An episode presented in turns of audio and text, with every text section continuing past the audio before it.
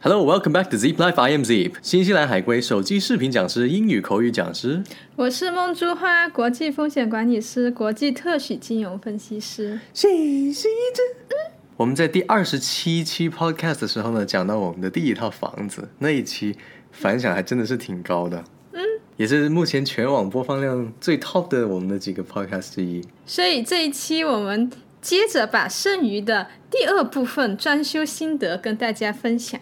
我们回顾一下上一期第二十七集 podcast 的时候，是从我们选房子一直到签约之后的这个动作完成之后为止。那今天我们就要讲讲开始装修到最后完工，到最后有个彩蛋，后面这整个过程是怎样的？那我们就按照装修的进程每一步进行分享。第一部分就是打拆了，这是装修最开始的，就是把所有原本的东西都打掉。然后，因为我们预算有限，所以我们就选择了最看不顺眼的地方，就是厨房跟卫生间进行一个打拆。因为我们原本的那个格局呢是一个大单间，他上一手业主租的那些客户呢是办公用途的，所以我们进去的时候很明显，这里还有白板，还有一些之前好多那些插座的印子。原本这个房子呢是有阳台的，但是他们因为办公原因，他直接把阳台给封起来了。封起来之后呢？为什么我知道是办公呢？一推开，下面全是烟头，成千上万的二手烟头啊，不是一手烟头，没有人会再 再吸二手的烟头。然后当时就是最看不顺眼的一个地方，就是那个厕所，它又是蹲厕，然后呢又是抬高了很多很多，所以本身不算太大的一个厕所空间就变得更加压抑。所以其实打拆的过程呢，就是也没有什么特别的，就是。交给专业的人士打拆，因为打拆的现场真的是尘土飞扬。所以呢，当打拆完之后的下一步呢，就到了水电。水电的话呢，其实还是很多需要注意的东西。我们后来水电之后就发现，当时做预算的时候，设计师给我们算少了很多，就是水管的米数。因为呃，当时我们当时以为也他给我们算了二十米，以为是够的，结果最后做完出来是三十五米。其实那个。你要弄冷热水管的话，它是会有两条水管一起走，所以这个面积就会这个长度就会多了很多。然后电位的话呢，也是他们呢就是按专线跟普通线来区分的。就比如说你一些空调啊，或者一些排气扇啊那些要走专线的，它就得按四个电位来算。所以呢，就是整一个水电的话，这个预算要做好。这里还顺带科普一下小知识。他们以前的那些水管呢？他们说是用胶水粘起来的，也就是说时间一长的话可能老化。然后现在的那种管的那种工艺是叫热熔管，热熔管是怎么样？我看那个师傅操作，他实际上就有个机器，他把两条管的那个对接的那个头，它有个模具，反正就是通过加热吧，嗯，高温加热把它就会弄成一个形状，嗯，然后趁它还是热的时候就赶紧就套在一起，然后时间。一长冷却了，它就是粘在一起了，就是热胀冷缩呗。谢谢这物理小博士。嗯，然后呢，我们水电的时候，当时候我们因为找了土巴兔做第三方平台嘛，所以到水电的验收的时候，土巴兔就要派人去给我们做质检。其实我当时自己看，我已经看出它有问题了。就是我在验收之前呢，我也上网百度了一下，就是说水电验收要看些什么东西。所以我都是做好准备的，所以我去到的时候呢，我就已经发现了，就是它我们有个地方是水管跟电管交汇嘛，就是呃，应该其实正常来说，应该电管要在上面，水管要在下面的中间，而且要预留一些空隙。但实际上我们当时装修公司给我们弄的就是水管在上面，电在下面，就是水压电。这是不符合那个安全的，但是我也没有说，我就等那个质检看一下他能不能看出来，然后那质检果然就看出来了。所以第三方的重要性啊。对，然后所以就让他们整改了这个。当然还有一个质检发现的问题，我之前不不知道的就是，呃，他说潮湿地面，就比如说，因为我们阳台也铺了电线嘛，就是潮湿的地面的话呢，你那一个接口之间呢。要用那个 PVC 胶水去粘一下，这个当时装修公司也没有做，后来那个整改的时候就重新做了。嗯，这些都是一些小细节问题，但是它可能会造成很大的安全隐患，尤其是水电这种隐秘工程。等你到时铺完砖什么的，你要再搞的话，你又得重新敲了再再去弄，就这个损失就很大了。所以我们在前期的时候，只要是要埋进墙里面或者埋在地底下的那些东西，全部都要非常非常严格。而我们在铺那个电的时候呢，其实我们还考虑到一个东西，就是最后是谁在用的。嗯，因为现在的年轻人基本上充电，我有时候也会出现这种情况，就是带着手机的充电线出去了，但是呢没有转接头，那你 USB 的口不能直接怼在那个插电的那个口的嘛？嗯，所以我们在房间里面都是在设计的时候都加了那种直接就是 USB 的口的，用户体验加分。然后接着水电做完之后就是泥木，泥木主要就是。做一些防水啊，然后以及那一个呃贴瓷砖。哦，对，而且那时候做防水呢，标准的高度在卫生间是做到一米八就足够了。嗯，在厨房的话可以相对矮一点，做到一米二。但装修公司给我们报价的时候，全部是把防水刷到顶嘛，这样子你的那个面积就多了很多。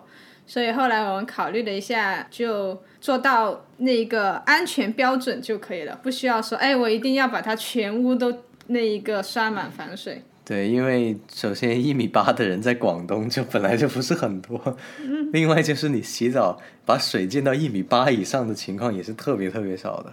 而在这整个过程中呢，防水它是涂完整个防水层之后，它会做一个四十八小时的一个防水测试。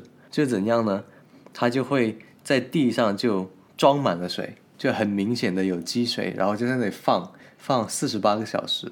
四十八小时之后，就会到楼下的那个住户那里去摸一摸他们天花板有没有渗水。四十八小时之后，如果都没有问题，那才能过关。那这样子，楼下的人挺惨的。如果他不过关，本来不会失水的，就因为你搞个四十八小时的实验，把它搞到他的天花板给发霉了。那就装修公司的问题了。然后我们那一个原本是一个大单间嘛，我们把它想弄成一个两室一厅，所以呢，我们就要在房间里面砌墙。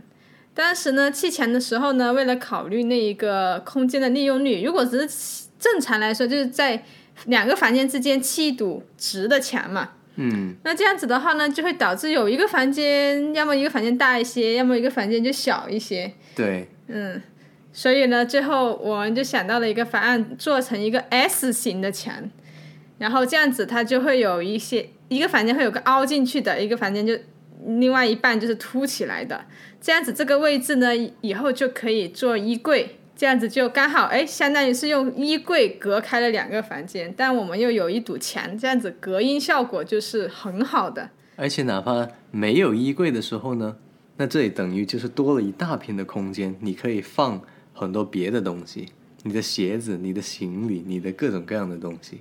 对啊，不然的话，我们其中有一个次卧就。就特别小，如果不用 S 型墙的话，就会一个假设主卧就会哎空间感就很舒服，嗯，但是次卧就会非常小，嗯，如果次卧给多点空间呢，主卧又会觉得嗯好像有点怪怪的那个大小，嗯，所以这个 S 墙的设计我们觉得还是很满意的，而且是我们自己设计的，都不是设计师做的。然后接着就是到了呃。竣工阶段了。竣工阶段的话呢，就是有一个非常痛苦的过程，就是跟 装修公司结算的过程。为什么说痛苦呢？因为我们找的装修公司其实还算是大型的了，就是我们去实地考察过，就是一整栋楼都是他们的那个，然后也很多年了。但是呢，它还是会存在这种很 bug 的行为，比如说，第一呢，搞卫生这一项，就是我们认为。哎，那你装修完不就应该搞干净卫生的吗？是吧？嗯。然后呢，他事后说这一个搞卫生是要收钱的，而且呢要收我们九百块钱。嗯。那我我们当时肯定就很不爽了。首先，你一你没告诉我听这个搞卫生是要收钱的，对吧？你不可以说哎没有说，然后你就事后来说哎这个要收九百块钱。第二个呢，我们说你们装修完本来就应该撤场，就应该把东西都清干净。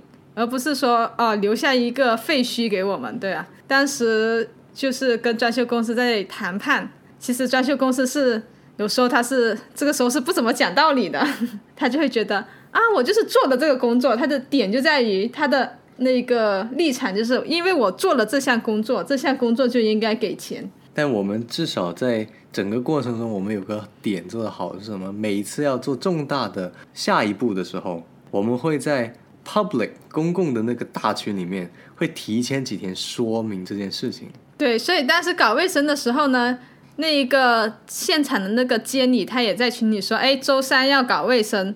后来我就说了，你看大家星期一在群里说周三搞卫生，你群里有十多个人，对吧？你一个人可能忘了，那另外的，而且另外的人看到这条消息，他可以，如果是真正的说要收费，你可以提出说，哎，这个项目是要收费的，也没有人说，而且呢，这也是提前几天在群里说的，对不对？你们都没有人去告知我们这件事情，然后事后来找我们收钱，那我就觉得是很不合理的。但是最后。那个他们的主管就比较能理解我们的意思，然后这笔费用就没有再收了。对于一些如果你不熟悉的东西，一定是要在就多问，就是他每说哎我帮你弄一送这个这什么东西好，你就会说好可以啊，收钱吗？你就要这么直接的。嗯。你做这项目在不在我们原本预算里面？不在的话收不收钱？收钱的话收多少？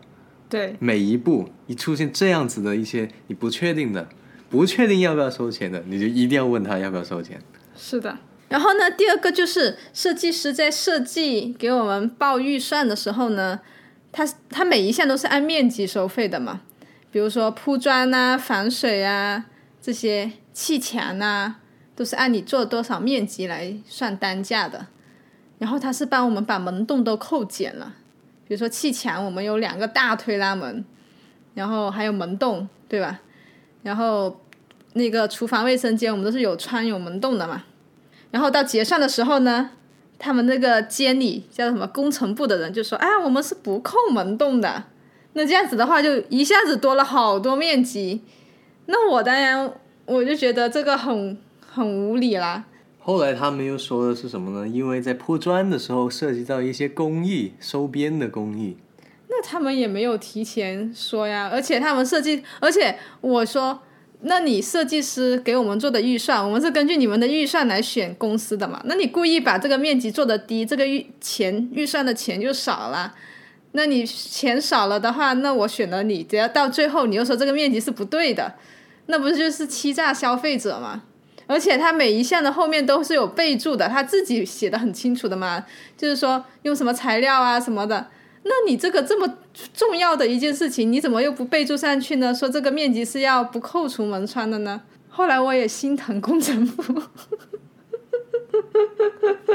虽然我觉得我都是有道理的，但是我没有把事情做绝。我就说，我也不是说计较那些多少面积，虽然我觉得我真的是很有道理。后来他就说要就跟我说工人做工很辛苦啊什么的，然后我就体谅了一下他们。然后就拆砌墙的话，就是把门洞剪了，因为砌墙那个我们的那个门实在是太大了，我们两个推拉门都三平米多，他砌一个墙一平米都要三四百，那这样子加起来有六平米，那都几千块在那了。那个大的我就要求删掉，那你说那些厨房卫生间，那你那就算了。那这花还是很好人的。嗯所以我们整个工程从开工到结束，也就大概历时了两个月。然后最后呢，其实我们都没有等物业验收完，他们一直要我们给他尾款，我也答应了，因为他经常说他要月结啦，如果不月结的话要扣工资啊什么的。然后我想着，哎，那就算了。但是前提是增加了补充协议，万一物业的押金因为各种原因说操作不规范。不退或者只退一部分的话，这一部分是要装修公司去承担的。我现在又回想起来，觉得我真是对他们太好了。录着录着抛开，想起来，真的是，而且我当时就中间有吃过亏的，就是因为我就跟你说那个监理很惨，他很辛苦，你记不记得？嗯，然后后来他就做了很过分的事情，然后我就想着，我当时还心疼他，想着多给他点钱，后来发现自己被气死。所以这些东西呢，你自己心里要坚定。你是第一次做装修，梦之花你就可能会心软，但是呢，实际上就是我该给你的钱。你把那活干了，我就互不相欠了，就是这么简单。那我当时真的觉得他很惨，因为有一天我下班了七八点钟，我想起来了，就那时候七八点钟我去到，然后他还在那里帮我们弄那个水电。那其实那个水电也是因为他一开始验收没有合格，他在那里弄啊。所以是他的责任呢。但是我当时就觉得，哎呀，他好惨呐，七八点钟都没得回家，要做一整天。然后我就 回来跟你说，我来教你怎么去打破你这种心理状态。你想想，我们工作哪里不惨吗？那我们也是很惨，那他又是体力活啊，他也很累啊。那你体力活、脑力活，你要二选一，你选哪个？脑力活呀。那就是了，那是跟自己个人选择相关的。然后他后来就很很很过分，拖工期，今天又没人，明天又没人，然后又又说什么跟他约好了，就是今天要游完油漆，然后又不游完油漆。然后想着之前白 白白心疼了。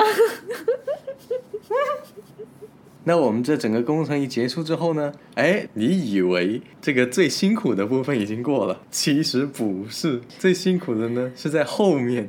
当装修公司的责任已经完结之后呢，剩下的是我们做软装了。嗯。开始买家具、装家具、铺地板。各种各样零零碎碎的东西，这一部分既做出了卓越的贡献。下面由他介绍一下软装心得。在做软装的过程中呢，硬是把一个没有经验的一个人，现在我又会打玻璃胶，我又会贴地胶，我又会装床，又会打孔，还会打孔，什么都会了。我本来以为他是个青铜，没想到他最后是个王者。你说一下你做了什么工作吧？就是把一个最普通的一个框架装饰成我们想要的风格。我们当时做的那种风格就是要小清新简约。嗯，比较现代化一点的。然后后来，因为我们受启发于那一天去逛街，Miniso 跟漫威合作开了一家店，里面有很多漫威的一些正品的一些周边。然后我们去到发现，哎，比如说那些地毯啊，还有一些香薰啊，还有一些挂钩啊，都是有一些漫威的元素。然后我们两个又是漫威粉，所以呢，我们就把整个房间的大概主题都是做。其实分 Captain America 和 Iron Man 两部分，嗯，刚好一个房间各自一个角色，就是包括床单呐、壁画呀、拖鞋呀、地毯啊，全都是漫威的元素。